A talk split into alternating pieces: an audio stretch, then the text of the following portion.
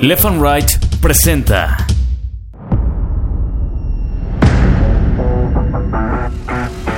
Bitácora de Guerra, un podcast de largo aliento. Cuando nos forman, todos los niños se empiezan a burlar de mí. Toda la escuela se empieza a burlar de mí. Yo tuviera una estatura medianamente dentro de las normas y pues según esto poder ser feliz, ¿no? Ese sombrerito de charro que se pone Cuauhtémoc Blanco cuando empieza a dar la vuelta olímpica en la cancha del Azteca, yo se lo di.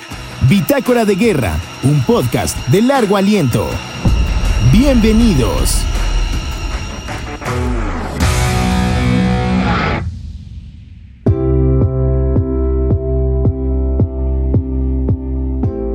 Hola amigos, amigas de Bitácora de Guerra, soy Daniel y ya andamos acá una vez más en esta bitácora de esta semana y quiero agradecer todas sus comunicaciones que nos han llegado en el Instagram, ahí en arroba bitácora guion bajo de guion bajo guerra y en arroba bitácora de guerra en TikTok, en Facebook, en todas las plataformas, en todas las redes sociales estamos también ahí. Muchas, muchas gracias por las comunicaciones. Leemos todos sus comentarios, sus críticas, sus observaciones, todo lo que nos tengan que decir. Ahí déjenlo y nos lo estamos leyendo. También quiero agradecer a todos los que nos siguen en las plataformas y recordarles que estamos en Amazon Music, en Spotify, en Google Podcast, en Apple Podcast, en Podimo, en Evox. También estamos ahí todos los lunes después de las 8 de la mañana se publica un nuevo episodio. Solo les pido que toquen la campanita para que les lleguen todas las alertas y todas las notificaciones y estén listos para escuchar la bitácora de esta semana. En verdad, muchas, muchas gracias. Y sí, tengo que decirte, papá, la verdad, esta bitácora es muy especial. Ayer acá en México se festejó el Día del Padre. Muchas felicidades a todos y a todas aquellas personas que han vivido esta experiencia tan hermosa de ser papá. Mando besos al cielo para festejar la vida de mi papá. La verdad para mí es el mejor papá del mundo.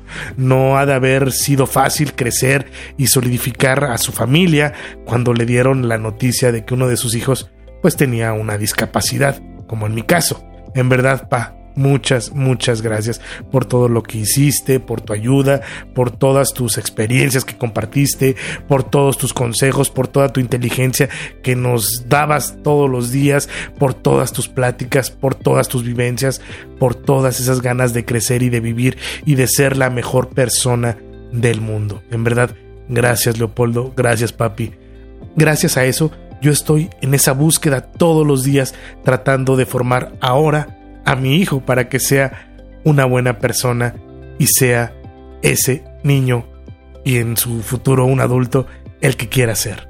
Y es por eso que el día de hoy para mí esta bitácora es súper especial porque me acompaña aquí en el estudio Carlos Carlos Guerra, Carlos Geraldao, mi hijo de 14 años de edad y que cuando llegó a mis brazos la verdad cambió mi vida y la forma de concebirla.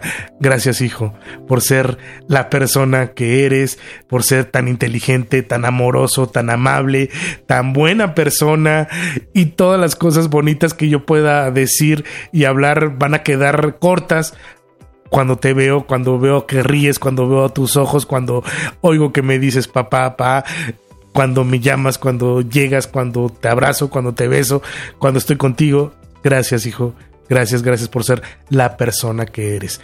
Hoy en esta bitácora para festejar el Día del Padre, quise platicar contigo, Carlos, para conocer pues tu pensar, tu, tu manera de, de, de expresar esos sentimientos que tienes por tener un papá con una discapacidad, porque Bitácora de Guerra trata de eso, de hablar de, de, de, las vivencias que yo puedo tener aquí, ¿verdad? Creo que también es importante saber esa otra parte de la historia, de mi historia, que forja a una familia y que forja a esta familia, a los Guerra Hernández. Nada más se conoce mi vida lo que yo estoy contando cada lunes en esta bitácora, pero yo quisiera conocer tu punto de vista, tu parte de esa historia, porque eres parte fundamental de estos últimos 14 años.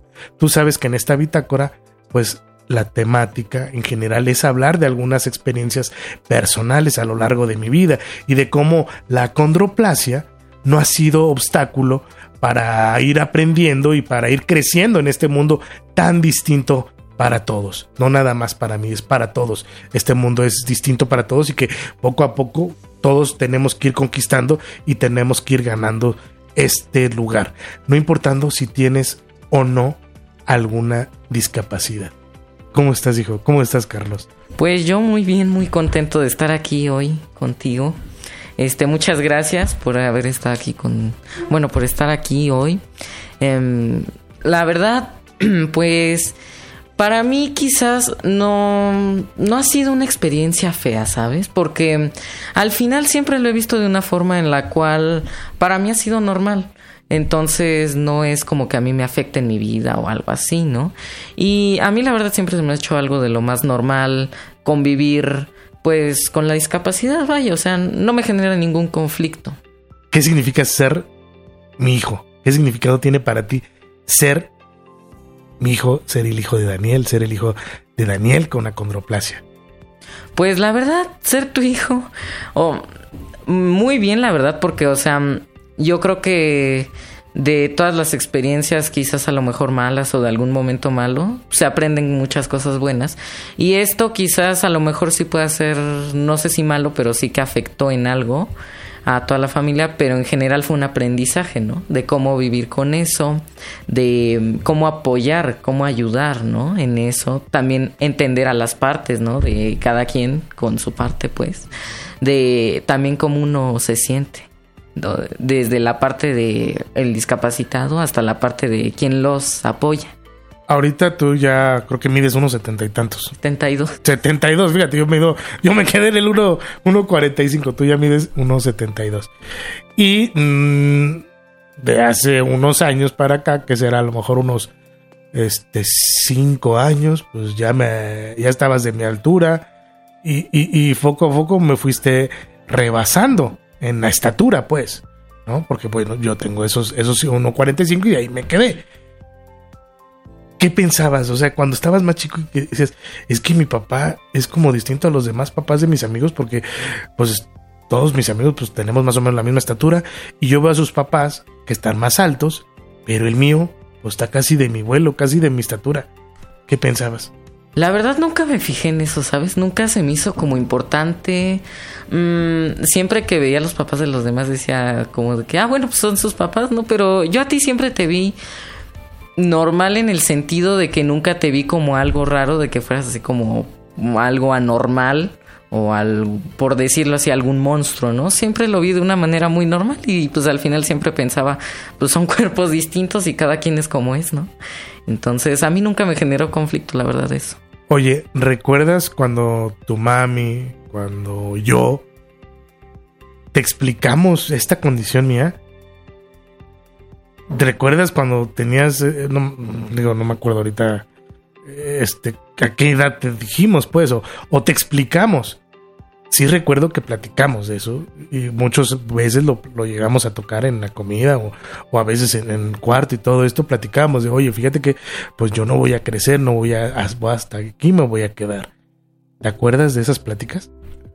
No me acuerdo de una en específico, pero sí me acuerdo de varias que, por ejemplo, estamos comiendo, estamos en el cuarto y que mamá y tú me explicaban de eso, de que, de que te ibas a quedar en ese tamaño y cosas así, ¿no?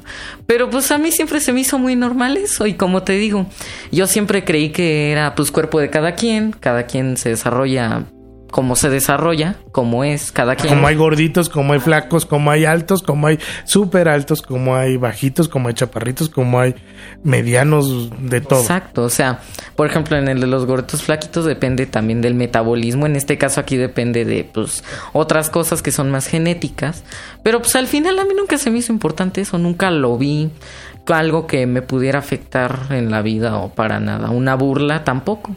Nunca te sentiste apenado no sé, en la escuela, a, lo mejor no sé si algún compañero tuyo te haya hecho algún comentario cuando yo iba a, los festivales del Día de la Mamá, del Papá, de los abuelos, de, la bandera, de todo esto que llegaba a ir a la escuela, a, tus graduaciones, pues desde el, desde el kinder, primaria, ahora secundaria, y que pues participábamos con, con tus compañeritos y con, con sus papás.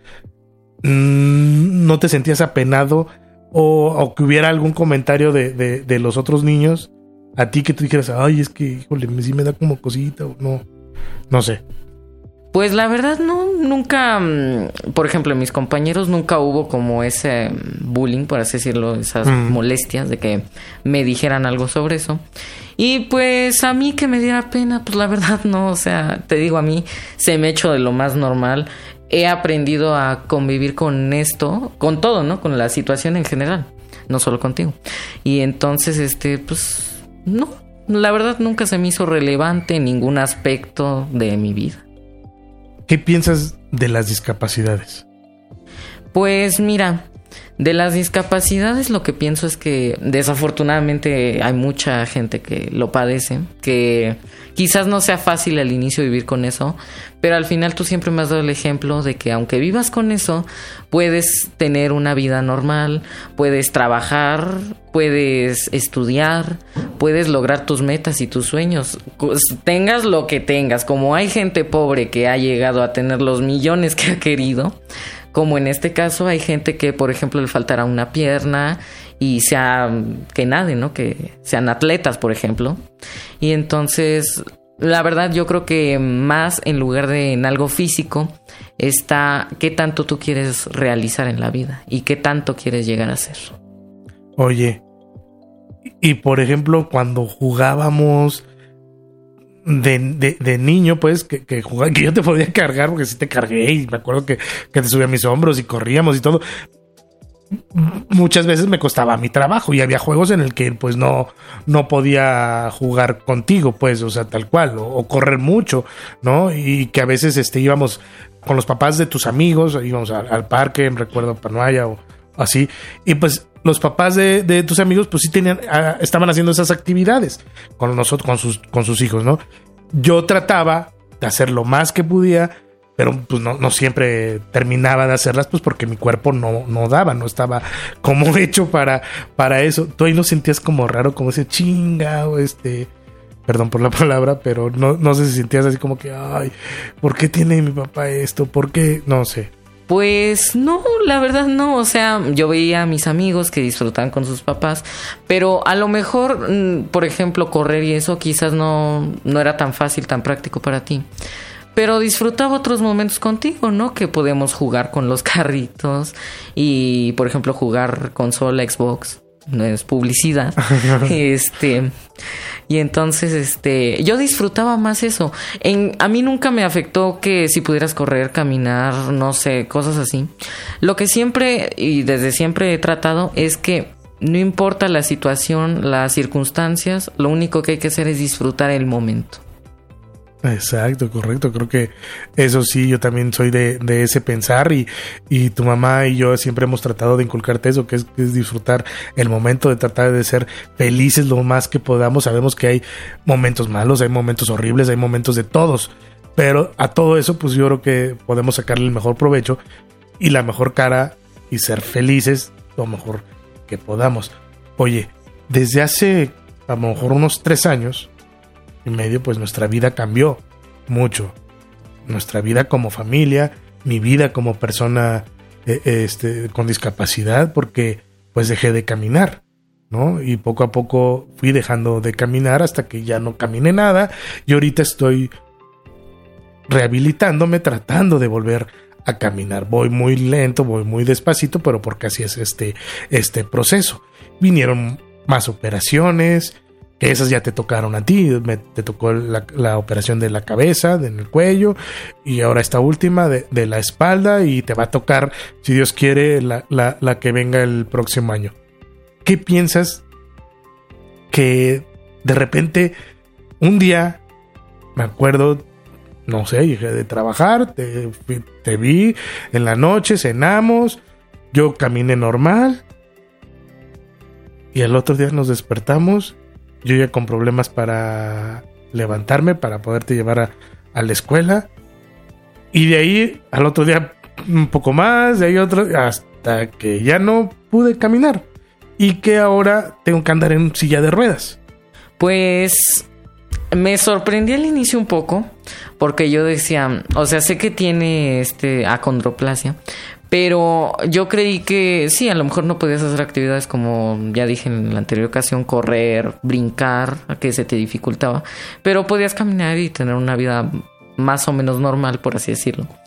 Y al momento que esto cambia, yo me sorprendí por este sentido de la pregunta de cómo pasó de que si tenía eso pero podía caminar como ahora ya no. O sea, yo no tenía un sentido de que esto podía evolucionar. Yo creí que sí tenías un daño, pero creí que así se iba a quedar, ¿no? Y que ibas a estar bien, ¿no? Que ibas a poder caminar. Y al inicio pues sí, me, no me espanté, pero me impacté. Y este conforme va pasando esto, que vas dejando más de caminar, me, lo que me di cuenta es que necesitaba más ayudar en lugar, en lugar de estresarme, preocuparme. En la, que tú, tú, tú, tú necesitabas ayudarnos o, cómo? Sí, porque, por ejemplo, yo veía a mi mamá que te ayudaba y todo eso, pero yo decía, o sea, yo también quiero ayudar, quiero ser parte de esto para que mi papá pueda estar mejor, ¿no? Que vuelva a estar como antes, o si no está como antes, mínimo que pueda tener una vida buena, ¿no? Una calidad de vida estable y buena. Y entonces, pues, conforme vienen las operaciones y todo eso, digo, en la del cuello, pues no podía hacer mucho porque era más chiquito, pero en la de la columna, pues sí trato de ayudarle a mi mamá con lo que necesitaras y con todo eso. También un poco para que ella no se agotara, pero sin embargo también para darte ánimos de que continuaras, ¿no? Y de que mm, pudieras seguir teniendo esa visión de que ibas a volver a caminar. Sí, sí, recuerdo. Y, y la verdad aquí, eh, un consejo, yo al principio no me gustaba que me viera Carlos. No me, yo no quería que me viera, yo nada más quería que me ayudara eh, su mamá, Italy nada más porque me daba pena que, Carlos entrara al cuarto y nada más me hubiera postrado en la cama o que yo le dijera, y lo voy a decir, o sea, oye, pásame el pato, este, esta garrafa donde uno hace del baño, porque no, puedo, no podía ir a la taza o, al sanitario, pues me daba pena que Carlos me ayudara con eso, ¿no? Hasta que lo entendí, su mamá habló conmigo y tú mismo me dijiste, es que no pasa nada, no tienes por qué apenarte. Si soy tu hijo, somos familia y, pues necesitas ayuda, ¿no? ¿no? No hay por qué rechazar esa ayuda. Hasta ese momento yo entendí que sí, que, que, que muchas veces para salir adelante cuando tienes esta discapacidad o, no, sin discapacidad. Vamos a hablar de, una persona que, que, tuvo un problema, que entró al hospital, lo operaron, bla, bla, bla, llega a la casa, pues es un trabajo en equipo. Toda su familia. Y esa persona se tiene que dejar de ayudar. Y muchas veces los que estamos en esa situación no queremos por pena, porque nos, que no nos queremos sentir, no queremos incomodar a la otra persona, no queremos dar molestias y lo, hacemos o tratamos de hacerlo uno mismo. Está bien. También de eso se trata, no dejarse, no hacer que, o que todos nos hagan, porque pues eso ya es huevonería, la verdad. Pero sí dejarnos ayudar, dejarnos, en este caso, pues si, es tu hijo, y, ahorita lo puedo decir, Carlos me ha ayudado a vestirme, eh, eh, me he subido el, pantalón o, la ropa interior. ¿Por qué? Porque pues no puedo yo, no puedo sostenerme yo solo en, de pie, pues, o sea, sí necesito ayuda, ya sea del barandal, de las muletas o de la andadera o, o de él mismo o me ha ayudado a subir las escaleras, me ha cargado junto con su mamá, ha jalado la silla de ruedas, porque ahorita pues ya está más mamey, pues ya, puede, ya puede ayudarme, pero sí muchas veces nos daba, me daba pena, hasta que yo entendí eso y que tú solo dijiste, no, no pasa nada, lo puedo hacer, déjame hacerlo, ¿no? Qué padre, qué padre la verdad contar con ese equipo, qué padre contar contigo, que eres parte de mi equipo y eres una parte fundamental de mi equipo. Y que, que yo que estoy de este lado, que estoy padeciendo esto o viviendo esto, pues también son motores que, uno ve y que ayudan y que quieres salir adelante porque dices, no, es que si ves, si Carlos lo está haciendo, si me está ayudando, pues, ¿cómo puedo flojear? ¿Cómo puedo eh, quejarme? ¿Cómo puedo sentirme derrotado? No, al contrario, esos son, son motivaciones, pues. Oye, ¿hasta dónde se puede uno burlar o reír de, de una condición? como la mía? Pues yo creo que también depende de la persona, ¿no? Porque si esa persona le, es como su terapia, ¿no? De que en lugar de sentirse mal por lo que tiene, si burlándose es la forma en que se puede ayudar emocionalmente para la discapacidad o para cualquier tipo de problema, pues yo digo que es válido, ¿no? O sea, mm, al final, si ayuda, pues puedes ayudar. Pero yo creo que también hay gente que tiene sus límites y pues hay ciertas veces donde pues la burla hay que medirlo un poco, porque si no a veces puede sí llegar a herir. A lo mejor a esa persona sí le gusta burlarse de ella, pero a lo mejor no tanto. Entonces sí hay ¿O que... no? O no. O no le gusta. Exacto, y entonces también hay que saber cómo es la persona y aprender con quién estás y en qué momento estás. Ahí estoy totalmente de acuerdo contigo. A mí sí me gusta burlarme. A mí, a mí en lo personal sí me gusta burlarme de mí mismo, de mi situación y muchas veces yo juego contigo, con tu mamá, de que soy chaparro, enano, este, no sé, que, o les digo, este, pásenme mis piernas, o sea, porque, porque mis piernas son, son las buletas o son las, ¿cómo se llama? La, andadera, pues, ¿no? O, muchas veces, este, eh, tu mamá o tú dicen, oye, me sirven, ah, sí, yo ahorita voy, yo me paro. Pues obviamente no voy a poderme parar o tocan, yo voy, pues no, jamás puedo, a lo mejor, bueno, en la silla de ruedas sí puedo venir a abrir la puerta, pero no de una forma normal, ¿no? Y eso pues sí, sí me burlo. Oye, ¿qué te da miedo de esta discapacidad? Pues en general, miedo, miedo, yo creo que nada. Porque, o sea, te digo, al final he aprendido a vivir con esto. Miedo verte, no, porque digo ya, o sea, al final ya me acostumbré y a mí se me hace lo más normal del mundo. Miedo, quizás ninguno, la verdad. O sea, te digo, siempre me enseñaron a normalizarlo, a que existe, a que hay gente que padece de esto, pero que al final son personas, ¿no? Y que pues son lo mismo que nosotros, nada más que como hay gorditos, flaquitos, altos, chaparritos, pues hay personas que por ejemplo les falta un dedo, un brazo, una pierna, un pie, yo qué sé. Y este, pero al final son personas, ¿no? Y pueden hacer sus cosas y vivir libres, la verdad. Miedos no tengo ninguno de esta discapacidad.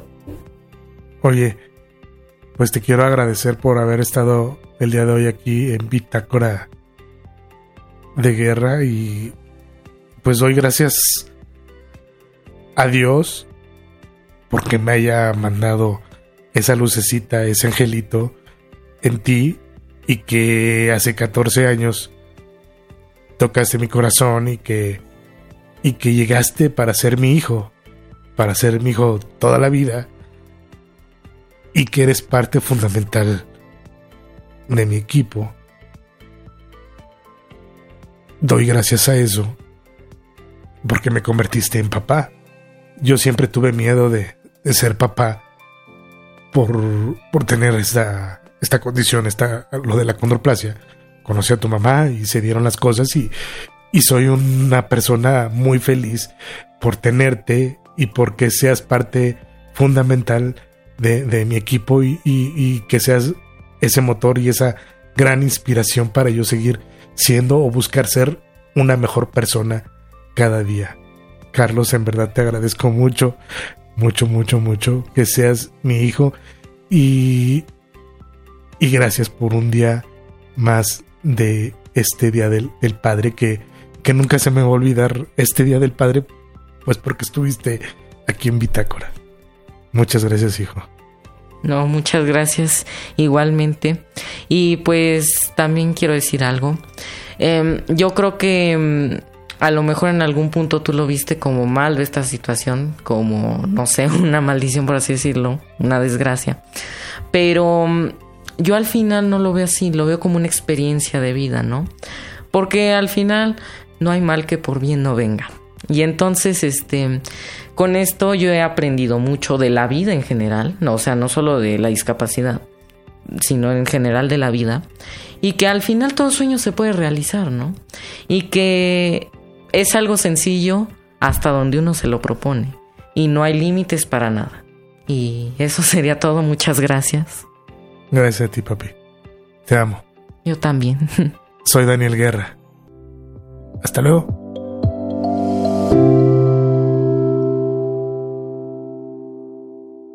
Hola, ¿cómo te llamas? Carlos, ¿Cuántos años tienes? cuatro. ¿En qué escuela vas? En segundo. ¿Segundo de qué? De kinder. Oye, ¿y qué es lo que más te gusta hacer? Jugar. ¿Cuántos coches tienes? Muchos. A ver, ¿cuál vas a cantar tú? La de Herbie. A ver, uno, dos, tres. Taran tan, tan, tan, taran tan, tan, tan, tan, tan, tan, tan, tan, tan, tan, tan, tan, tan, tan, tan, tan, tan, taran, tan, tan. Yo no sé mañana. Haremos juntos si se acaba el mundo. Yo no sé si, si soy para ti, si serás para mí. Si lleguemos a amarnos, odiarnos. Yo no sé mañana, yo no sé mañana si estaremos juntos, si se acaba el mundo. Yo no sé si soy, yo no sé si soy para ti, si serás para mí, si lleguemos a amarnos, odiarnos. Y esto es Bitácora de Guerra.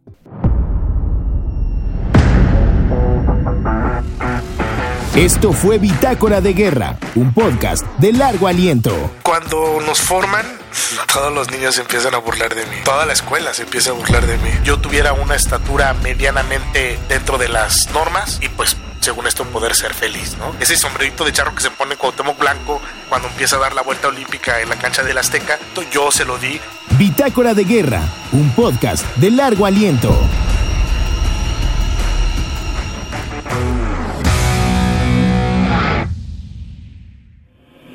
Left and presentó